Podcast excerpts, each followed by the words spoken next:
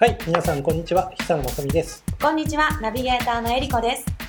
この番組では、Twitter や Facebook などの SNS の基本的な使い方と、効果的な利用方法についてご紹介していきます。この番組は、SNS を使った集客と活用をサポート、株式会社ソーシャルスピーカーと、福島県いわき市の情報をお届けするニュースサイト、いわき経済新聞の提供でお送りします。それではここからはソーシャルメディアの専門家久野正美さんにお話を伺っていきます。改めまして久野さんこんにちは。はい、こんにちは。はいよろしくお願いします。よろしくお願いします。えー早速ですが今日はどんなお話なのでしょうか？今日はですね、はい。えー私が日頃お仕事をしていて、うん。一番質問が多いと言っても過言ではないですね。はい。Facebook に何を書いたらいいですか？とか、うん。ブログに何を書いたらいいですか？とか、はい。YouTube で何を話せばいいですか？とうー。んまあ、そのですね発信する内容についてお伝えしたいと思っております。はい。えー、Facebook それからブログなど始めたばかりの頃は一番悩みますよね、はい、はい、何を書いたらいいのかどんなふうにまとめたらいいのか皆さん悩まれると思いますあの最初に答えを言いますと、ええあなたにとって当たり前だと思っていることをうん。書いたり、まあ、動画だったら話しましょうと、うん。えーそういうことをいつもサポートで伝えています。はい、自分にとって当たり前のことを書く。はい。うん。まあ、具体的にですね、えー事例を紹介しますと、はい。まあ、雑貨屋さんであればうん、えーこんな商品入荷しましたとうん。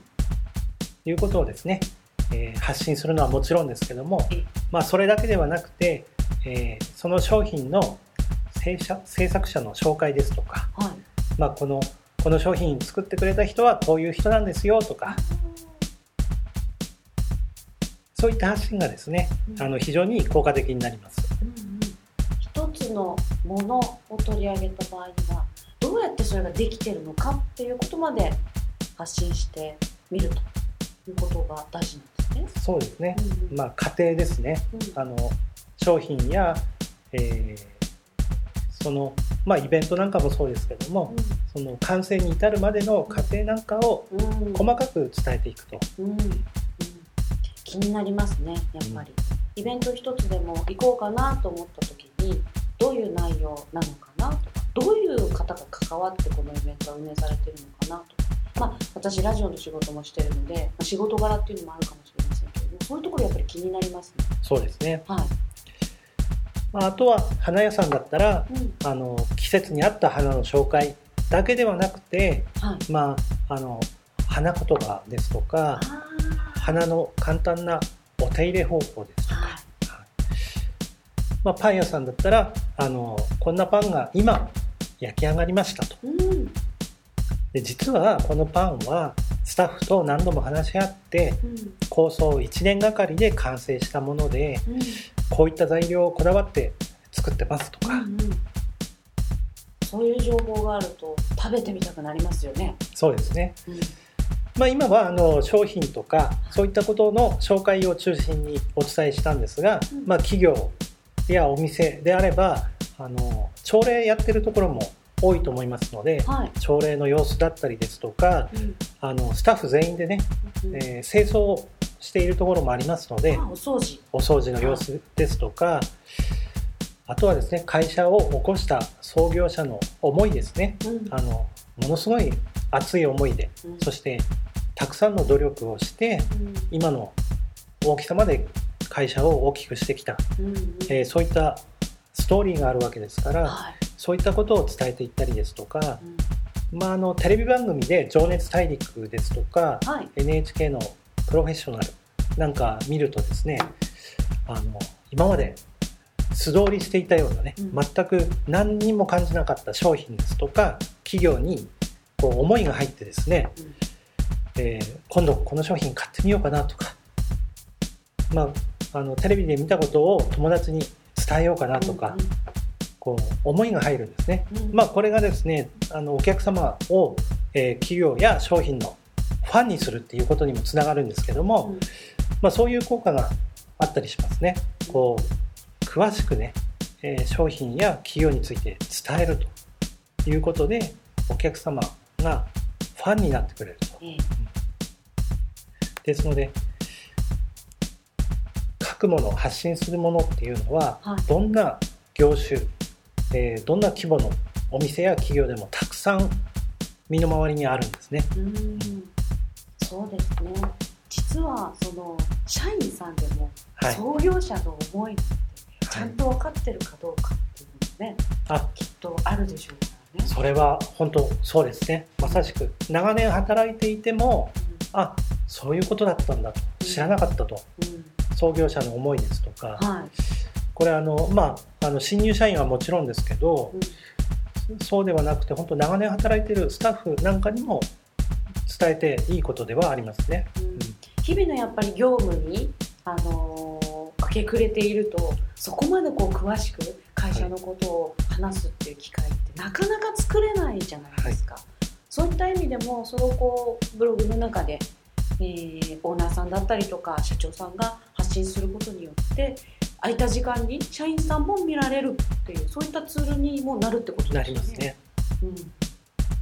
ですのであの商品ですとか、はい。えーイベントなんかこう完成したものを伝えるのはもちろんなんですけれどもうん。それだけではですね今あのなかなか伝わらないところが多くて、うん。さらにそういった商品の開発秘話ですとか、うんえー隠されたねその裏のストーリーうん物語を伝えることでえーよりお客様があの思い入れを持ってねファンになってくれて、うん。えー接してくれますので。気に入って買った商品がこうどんなこう物語を持っているのかっていう。そこまでこう思いをこう感じることによって大切にしますよね。そうですね。買った後もねきっと。ですのでそのものの発信ではなくてはい。価値を発信すると。そこを意識して、えー文章を書く動画を撮影する、うん。えー写真を撮る。そういった意識で撮って、えー発信してもらうと全く違った反応が返ってくると思います。うん。それまでとは違った情報をそのブログだったり中から受け取るってことになる。そうですねそうやって発信をしていってこう気をつけた方がいいことっていうのってありますか？そうですね、まあ、特に気をつけることっていうのはあのー文章ですとか、はい、えーですとその感情ですとかニュアンスが伝わらないのでうん。あの自分が思ってる以上に細かくあ細かく、細かく書いてあげることが必要です。うん。そうしませんと人によってはあの勘違いしてね受け取ってしまう人もいますので、えーより自分が思ってる以上に細かく書いてあげるのがポイントです。それともう一つははい、あのあまり専門用語を使わないっていうことですね。大事ですね。そうですね。あのまあ、会社などだとありますけれどもそのこう業界の中では当たり前に使っている言葉でもカタカナ語がいっぱいこう出てきたりすると読んでいて分からなくなっちゃうことがありますよね。はい。うん。ついついね専門家目線ではい。専門用語を使ってしまったりですとか、あのなんか要約してうん。使って言葉を使ってしまう人もいるんですがあのどんな方が見てるか分かりませんのであのぜひですねあの専門用語をなるべく使わずに子供が見ても分かるような形で、えー書いていただきたいなと思います。難しい言葉はちょっと噛み砕いて書くはい、ということ丁寧に書くっていうのが大事なんですね。そうですね。はい。ですので、まあ何かを書くとかうん動画で話すとなると、最初皆さんね、こう構えてしまって、うん結局ですね、どうしたらいいんだろうと。うん。まあそれで時間だけが過ぎていってしまうんですけども、えーまあ今日話したようなことをですね、意識して、まあ専門家目線ではなくて、はい。お客様目線で、えーこんなことを当然知ってるだろうと、はい。書かなくてもいいだろう発信しなくてもいいだろうということこそお客様が知りたいことだったりしますんで、えーぜひですねそのファンになるきっかけにもなりますので、えーそういったことを意識して、えー発信してほしいなと思います。そのパソコンの向こう側にはお客さんがいるという意識を持ってそうですね。優しい言葉で実際に接してるような感じで書けばいいですよあね。まさしくそうですね、うん。あの実際の現場でお客様に接するときに、あの話しかける時とか質問された時、専門用語を使った時点でお客様こうその時点でこう引いてしまったりとか、うん。うん伝わらなかったりするわけですよね、はい。それと一緒ですね、うん。はい。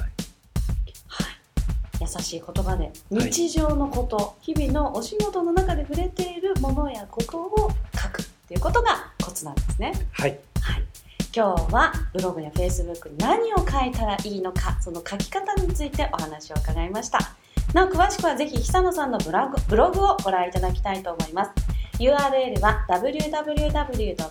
久野システム .com ですまた YouTube で動画でも解説したりしていますのでブログから見られますので合わせてそちらもご覧ください久野さんありがとうございましたありがとうございましたナビゲーターは私、エリコでした。この番組は SNS を使った集客と活用をサポート、株式会社ソーシャルスピーカーと、福島県いわき市の情報をお届けするニュースサイト、いわき経済新聞の提供でお送りしました。